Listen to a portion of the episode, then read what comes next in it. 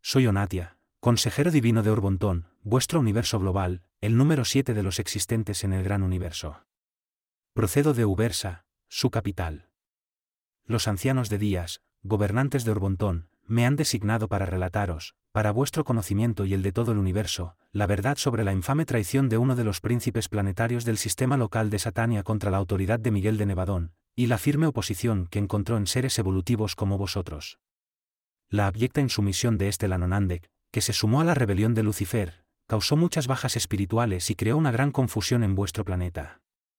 Esto no puede ni debe quedar en el olvido. Los Lanonandeks presiden los sistemas locales y los planetas. Y ellos mismos se sienten avergonzados por la innoble acción y la perfidia de seres de su mismo orden, aunque no fueron los únicos, lamentablemente. Se me ha encargado elaborar esta narrativa porque representa una fuente de información exacta y fiable.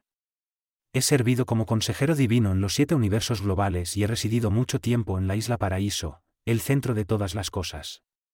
Los consejeros divinos, junto con otras categorías de seres personales que no menciono para no causar ninguna confusión añadida, somos los órdenes más elevados de seres que pueden ocuparse, como de hecho lo hacemos, de la labor de revelar la verdad a los planetas y sistemas individuales, tanto en sus épocas primitivas como cuando se asientan en luz y vida.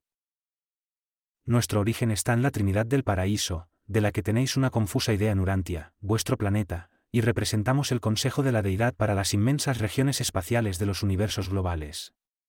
En la actualidad hay 21.000 millones de consejeros en servicio, 3.000 millones en Orbontón.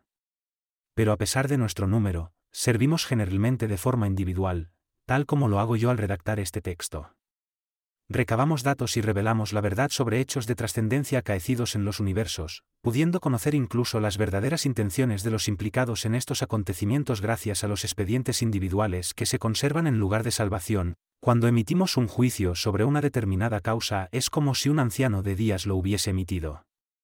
Además de tener información personal, los documentalistas angélicos, la mayor fuente de datos del gran universo, los llamados bibliotecas vivientes, nos asisten en nuestra tarea, al igual que lo han hecho, en este particular caso, los seres intermedios de Urantia.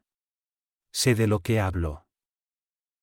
Antes de continuar con estas palabras iniciales, quisiera dar las gracias al sujeto humano de vuestro tiempo que se ha prestado, voluntariamente y sin reticencias, a escribir por mí.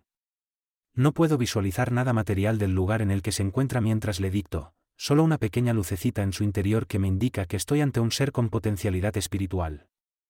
No se me permite revelar su nombre. Esta persona encontrará los cauces para que el libro se publique y la apreciada información se divulgue.